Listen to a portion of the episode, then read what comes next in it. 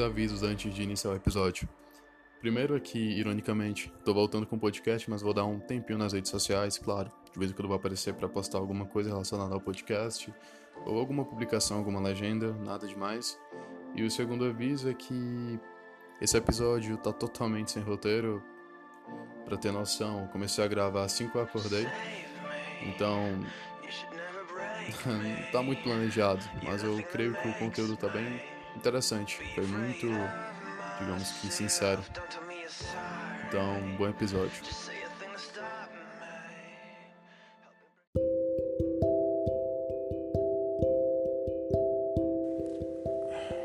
Eu não sei se isso é bom dia ou boa noite, não sei. São 3h14 da manhã, 13 de setembro, domingo. Não acordei agora porque eu quis, acho que sei lá, final de semana não foi muito legal para mim. Sabe o que é a pior parte do cansaço mental? É porque tu não sabe como resolver. Pelo menos não de primeira. Quando, quando estamos cansados fisicamente, é muito mais fácil de se resolver é tomar um banho quente, um banho gelado, deitar, ou então parar de fazer determinada determinado esforço físico que esteja te deixando desgastado. Mas quando é um cansaço mental, tu não sabe o que fazer. Porque para início de conversa, se tu soubesse como resolver, tu não teria chegado à sobrecarga mental. Porque tu teria resolvido, resolvido tudo antes mesmo de chegar nesse ponto. Então, o cansaço mental é muito complicado. E às vezes ele é como um câncer, ele vai se espalhando pelo teu corpo inteiro. Então ele levará ao cansaço físico também. Mas é um cansaço físico diferente. O ser humano ele tem vitalidade. Não é simplesmente ter um corpo em bom funcionamento, mas tem que ter algo que te faça querer, te faça querer levantar da cama, te faça querer agir, fazer alguma coisa. Vitalidade. É, é diferente de força de vontade, eu acho. Vitalidade é um pouco diferente. Porque força de vontade, como o próprio nome já diz, tá com força de vontade. A vitalidade é o que talvez não, não necessite basicamente da força de vontade, ela simplesmente acontece. É, sabe aquelas pessoas que parece que têm disposição o tempo inteiro? Não é que elas têm força de vontade, é que elas têm vitalidade. É, eu tô. Talvez eu esteja falando besteira, acabei de acordar, não sei. Eu vou ver se eu tomo um banho e tomo um café. Já já eu continuo com esse episódio. Acabei de tomar meu banho gelado, já me sinto um pouco melhor, não vou dizer que eu tô 100%. Tomar um café para ver se eu melhoro. Mas é interessante como em alguns momentos de fraqueza você se sente muito mais forte do que você é em momentos propícios, né, a ter força. O banho gelado não é nada confortável. Eu gosto do banho gelado, mas não posso dizer que eu gosto de todas as etapas dele. Eu gosto da etapa posterior. Eu tenho essa sensação de que eu tomei um banho gelado, de que eu enfrentei minha mente, de que eu tô aqui agora e vou tomar meu café. Então, é uma sensação de satisfação. Você conseguiu levantar da cama, enfrentou sua cabeça, sua mente, na verdade. Porque todo mundo que sabe, quando é para tomar um banho gelado, quem não tem um hábito, sua mente vai te dar mil e uma desculpas para não ir pro banho. Então, uma coisa assim muito de resiliência, né? De ir contra você mesmo. E eu já falei sobre isso. Você não é sua própria mente. Sua própria mente é uma coisa completamente diferente de você. E sobre o desconforto do banho e gostar do posterior, por mais que o banho seja algo desconfortável, que depois me faça sentir bem, não deixa de ser um desconforto opcional. O problema do cansaço mental é que às vezes você, além dele não ser opcional, né? Tem uma grande diferença entre você aceitar algo e admitir algo. Eu vou dar um exemplo, não sei se todo mundo aqui vai entender. Não é para entender, mas é para pensar sobre. Mas vamos lá. Pensa o seguinte, vamos supor que eu tô me preparando para uma grande corrida. Passo um tempão me preparando. E aí, beleza, chegou o grande dia. Por questão de segundos, realmente, questão de segundos, meu adversário passou de mim e ganhou a corrida. Eu me senti um pouco mal, é óbvio. E eu aceito que eu fui derrotado, aceito que eu perdi a corrida. Mas eu não admito para mim mesmo que eu perdi. Eu não admito para mim mesmo que eu fui derrotado. Deve estar sem entender nada, né? Pensa o seguinte: eu aceitei que eu fui derrotado. Ele ganhou o troféu, eu não ganhei nada, só o segundo lugar. Então eu tenho que aceitar aquilo. É inevitável, vou aceitar. Mas por que, que eu não vou admitir para mim mesmo que aquela derrota foi totalmente uma derrota? Eu não vou admitir isso porque a minha mente vai começar a dizer, meu próprio ego vai, meu próprio ego vai inflar e me dizer várias vezes, não, cara, é, a gente perdeu essa corrida porque a preparação não foi suficiente. Talvez não tenha dormido direito pro dia da corrida. Olha esse joelho aí um pouco lesionado. Talvez não é, não deu o teu máximo por causa desse joelho. Então tem uma grande diferença entre você aceitar algo e você admitir algo. Aceitar é a coisa mais simples do mundo. Você aceita inconscientemente, mas admitir é uma coisa um pouco mais complicada, porque você vai levar em conta esforço e várias outras coisas. Se você foi traído por alguém, aceitar que você foi traído é uma coisa assim normal. Você foi traído, pronto, o que você pode fazer contra isso? Não vai voltar no tempo, não pode fazer nada. Mas admitir que você foi traído, admitir que tudo que você fez foi retribuído dessa forma tão desonesta é uma coisa assim um pouco complicada de se aceitar e de admitir. Então, cansaço ele tem que ser uma coisa não simplesmente aceitada, mas admitida. Às vezes você tá cansado, você tá questando para um vestibular, uma prova, ou trabalhando pra caramba. Cara, o olho tá, tá completamente ressecado, tem aqui umas 50 garrafas de café, tá quase dormindo em cima de uma prova. Se colocar um travesseiro no chão, cheio de, sei lá, cheio de brasa quente, tu vai lá e deita, cara, dorme, tá morrendo de cansaço. Mas não quer admitir para ti mesmo que ir dormir é a melhor opção. Não quer admitir para ti mesmo que tu tem que dormir agora. Quer dizer, para ti mesmo que tu é, é, aguenta, é, aguenta mais uma hora estudando ali, mais uma hora trabalhando. Então, admitir algo é diferente de aceitar. Quando se trata do cansaço, você tem que fazer os dois simultaneamente. Não adianta simplesmente aceitar, mas não admitir. E não adianta simplesmente admitir e não aceitar.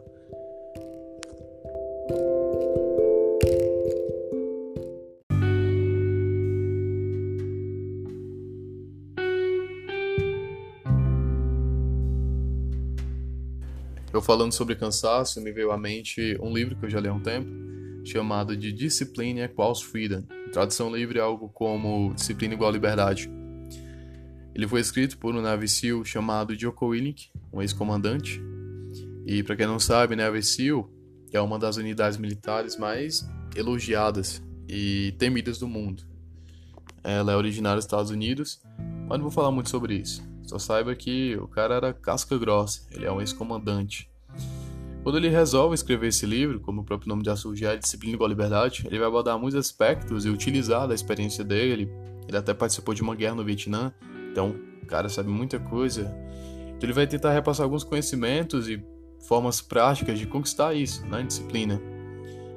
Se alguém tiver interesse em ler esse livro, eu não sei agora, mas na época que eu adquiri ele estava em inglês. Não sei se ainda tem, se ele já está tá traduzido agora. Mas dá uma olhada, qualquer coisa. É uma leitura básica, dá para entender quase tudo. Qualquer coisa uso o tradutor também. Mas vai lá. E continuando. Tem um momento do livro em que ele fala o seguinte: Você está cansado? Tudo bem? Descanse amanhã. Achei muito interessante. E aí fui pesquisar um pouco mais sobre isso. Essa frase assim realmente me deixou um pouco impactado. E o cérebro, ele basicamente adora recompensas imediatas. Para que você entenda perfeitamente isso, sabe quando você quer uma pizza ou quando você quer qualquer coisa e você tem naquele exato momento que você deseja, ou em poucos minutos, pouco tempo você já tem aquilo que você quer? É uma recompensa imediata. Só que o prazer é muito diferente é, do que se você tivesse que esperar mais tempo para ter aquilo. A pizza que chega em 25 minutos é diferente da pizza que você tem que esperar quase uma semana para o próximo rodízio ou para a próxima promoção. É muito diferente. Até mesmo com as pessoas, a saudade.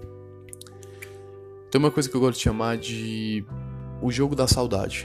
Por que, que é o jogo da saudade? Esse exemplo, eu acho ele bem interessante, um dos melhores exemplos que eu achei para explicar uma balança, para demonstrar o equilíbrio que a vida tem e como que o cérebro ele acaba com esse equilíbrio de uma forma assim tão inconsciente e simples. Pensa o seguinte: você tem uma pessoa que você gosta muito estar com ela. Antes você não tinha esse privilégio, mas agora vocês têm esse privilégio. Vocês podem se ver basicamente todos os dias. E é isso que vocês fazem, se veem todos os dias. Chega um momento em que aquela programação de sábado já não tem mais graça, vocês não sabem mais como inovar. As conversas no WhatsApp estão ficando um pouco chatas também, a companhia já se tornou. É, a companhia que já se tornou tudo muito rotineiro, muito normal. E aí, quando você não tinha aquilo, a sua sensação de falta, a sensação de falta, ela era muito alta. E a sensação de satisfação de ter aquilo era baixa. Estava em desequilíbrio. Então o que você faz? Você vai em busca de preencher o vazio de ter algo, o vazio da satisfação. Só que ao mesmo tempo em que você preenche esse vazio da satisfação, você deixa é, o vazio da falta Ops, você deixa, né? Aquele, aquela parte da falta vazia. Então, é isso. São grandezas inversamente proporcionais. Quando a sensação de falta aumenta, a sensação de satisfação diminui. E quando a sensação de satisfação aumenta, a falta diminui. Então, o que, que acontece? Quando vocês estão juntos, então a sua sensação de satisfação está muito alta. Inconscientemente, vocês vão começar a deixar a sensação de falta mais alta, porque você quer um equilíbrio. O universo funciona através disso. O próprio ser humano funciona assim. Então vocês vão começar a se afastar um pouco mais, ficarem mais distantes, se desapegar um do outro. Vai ter que vai chegar um momento em que vocês já vão estar tá passando, sei lá, um mês sem se falar direito, um pouco afastado.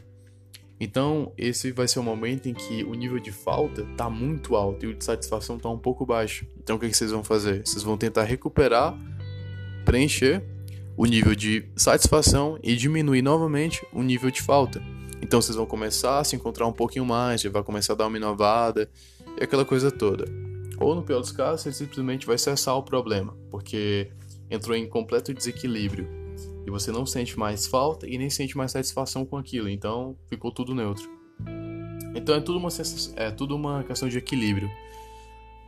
E sobre fases da vida, esse, esse podcast é muito aleatório. Eu acho muito legal quando não tem roteiro, porque olha, eu comecei falando sobre cansaço, tava morrendo de cansaço. Agora já tô um pouco mais animado e tô falando sobre fases da vida. Acho isso muito engraçado. Muito legal, muito legal, muito bom. Acho que eu não sei nem porque eu resolvi dar um tempo no podcast. Eu tava me sentindo saturado, mas acho que o podcast é uma espécie de terapia, sei lá. Mas vamos lá. Já que eu tô falando de fases da vida, tem uma coisa da cultura alemã, um ritual da cultura alemã, mitologia, chamado de Zeitgeist. Na tradução livre é algo como o espírito da época, a época do espírito. E se trata de uma renovação, de uma transição de tanto envergadura espiritual quanto envergadura intelectual, uma expansão disso. Você vai passar por uma transição, uma nova mudança.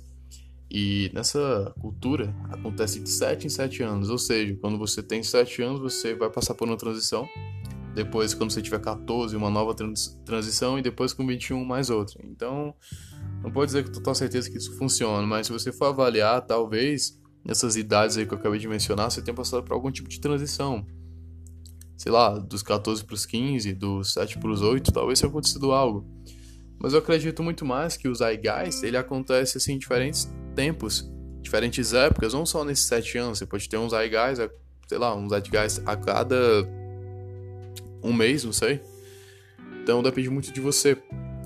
E depende muito de você porque como é uma como é uma transição de espírito, né, de espírito e parte intelectual, depende muito de você porque é você que decide. conhecimento, curiosidade, tudo isso, aprender, são coisas que você decide por si próprio. Você não precisa de ninguém. Você ficar em um local só estagnado não vai te ajudar, não vai te levar a lugar nenhum. E também você ter a crença de que você está em uma determinada fase e pronto, aceitar aquilo, querer ficar em uma fase por muito tempo, também vai te deixar em posição de desvantagem. Por quê? Eu acredito que nós sempre vamos, é, vamos ter várias fases e nós vamos ficar transitando entre elas.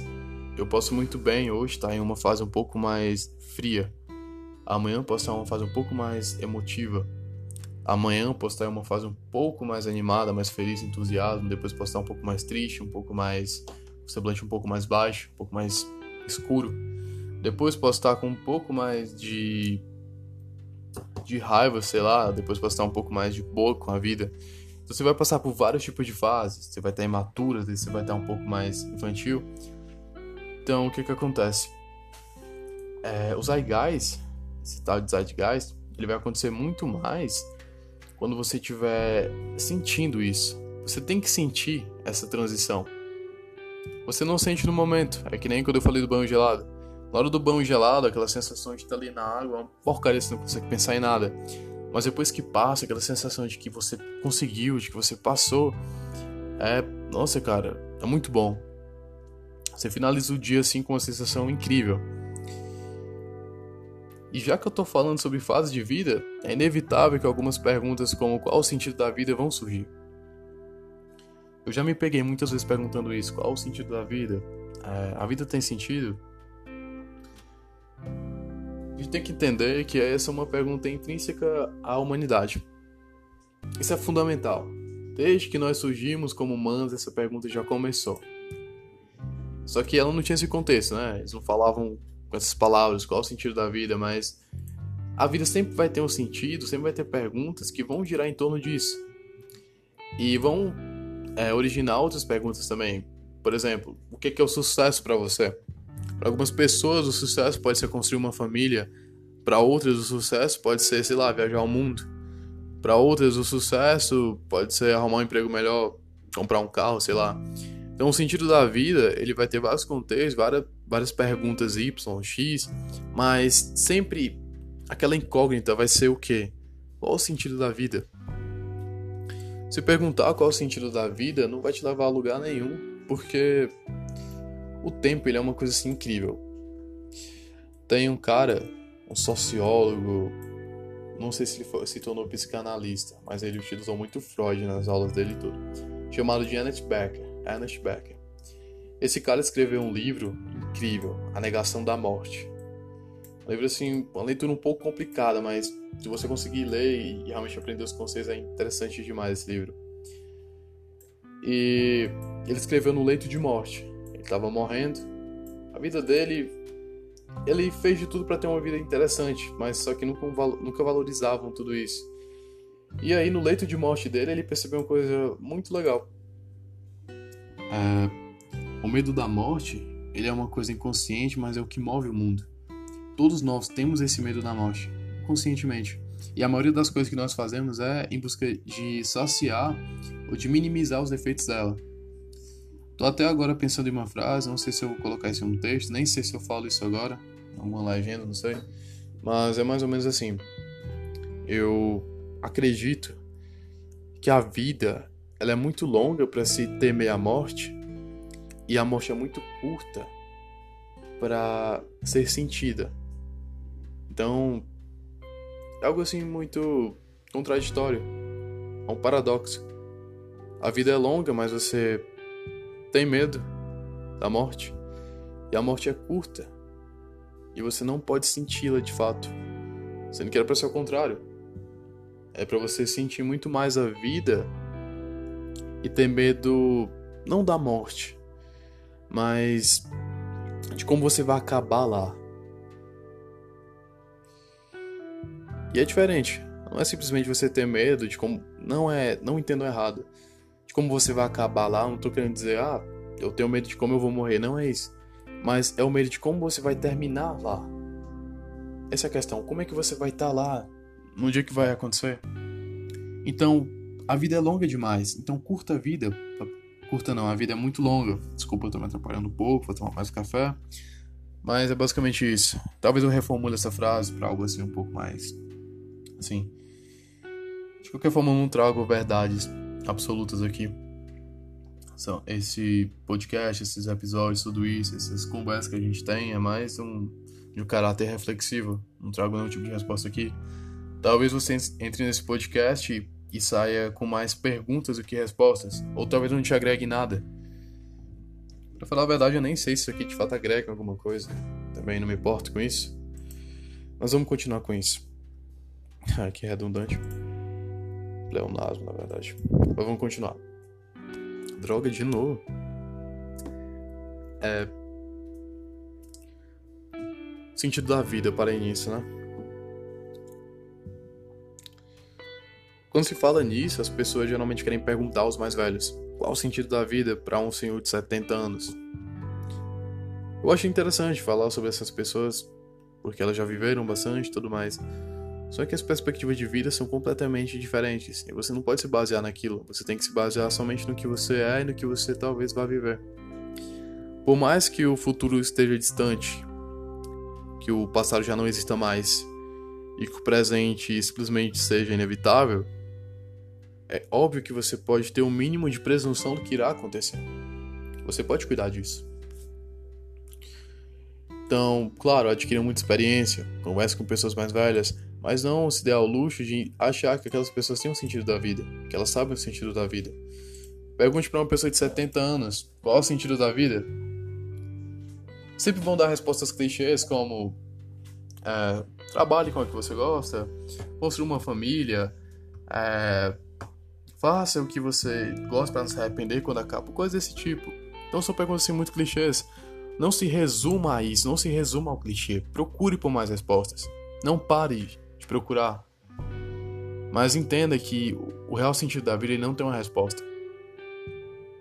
Nem justificativa. Ele simplesmente tem conclusão. Ah, essa é a verdade. O sentido da vida essa pergunta, ela só vai ter uma conclusão, mas ela não tem uma introdução, um desenvolvimento nem uma justificativa, ela tem apenas uma conclusão. E às vezes a sua conclusão vai estar errada ou vai estar correta. Mas quem que vai corrigir? Quem que vai te dizer se a conclusão está errada ou correta? Ninguém. Só você mesmo. Então esse negócio de sentido da vida é muito subjetivo. Não tenta resumir tua vida apenas em buscar um sentido para tua vida. Simplesmente viva. E um dia vai chegar em uma conclusão. Espero que essa conclusão seja adequada, que você goste dela.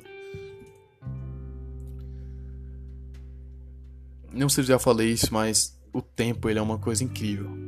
Ele é uma constante, uma força que atua sobre nós e ele nos envelhece, ele vai acabando com a gente. Biologicamente, socialmente, nós somos diferenciados adultos, crianças, adolescentes idosos mas intelectualmente é, dificilmente as pessoas são diferenciadas. E quando são, é, um é mais inteligente do que o outro, aquela coisa. Algo muito. muito primordial. A envergadura intelectual é uma coisa incrível porque ela independe. Ela independe de idade. E às vezes até mesmo de. É, local, de meio, não importa. A envergadura intelectual ela vai depender muito mais do que você busca e não do que você deixa vir até você. Não seja simplesmente o efeito de algo, seja a causa daquilo. Ser a causa é quando você de fato causa alguma coisa, quando você é responsável por aquilo, você mesmo proporciona, você mesmo propicia, se torna propenso a algo. Quando você é o efeito, é porque algo aconteceu e você foi efeito daquilo, você foi o produto, você foi o resultado. Mas você não foi um dos agentes. E quando você é a causa, automaticamente você também será o efeito. Mas quando você é o efeito, você não é a causa. Não dá para voltar ao estado primordial. É Acho que eu vou, já, já vou encerrar esse podcast. Acho que eu tô. Tem outras coisas pra resolver também. Já são. Vai dar 5 horas da manhã. Tô até com preguiça. Eu tava com preguiça de editar esse, esse podcast até ser sem cortes, mas acho que eu vou dar umas cortadas em algumas coisas. Não vou contar, não vou cortar completamente. Tem alguns erros que eu tô falando errado o tempo todo, praticamente. Bom, dormir direito. Mas tudo bem. Obrigado por ter ficado até o final. Acho legal ter essa confiança. É bom descontrair um pouco. E é isso. Tenha um bom dia. Valeu.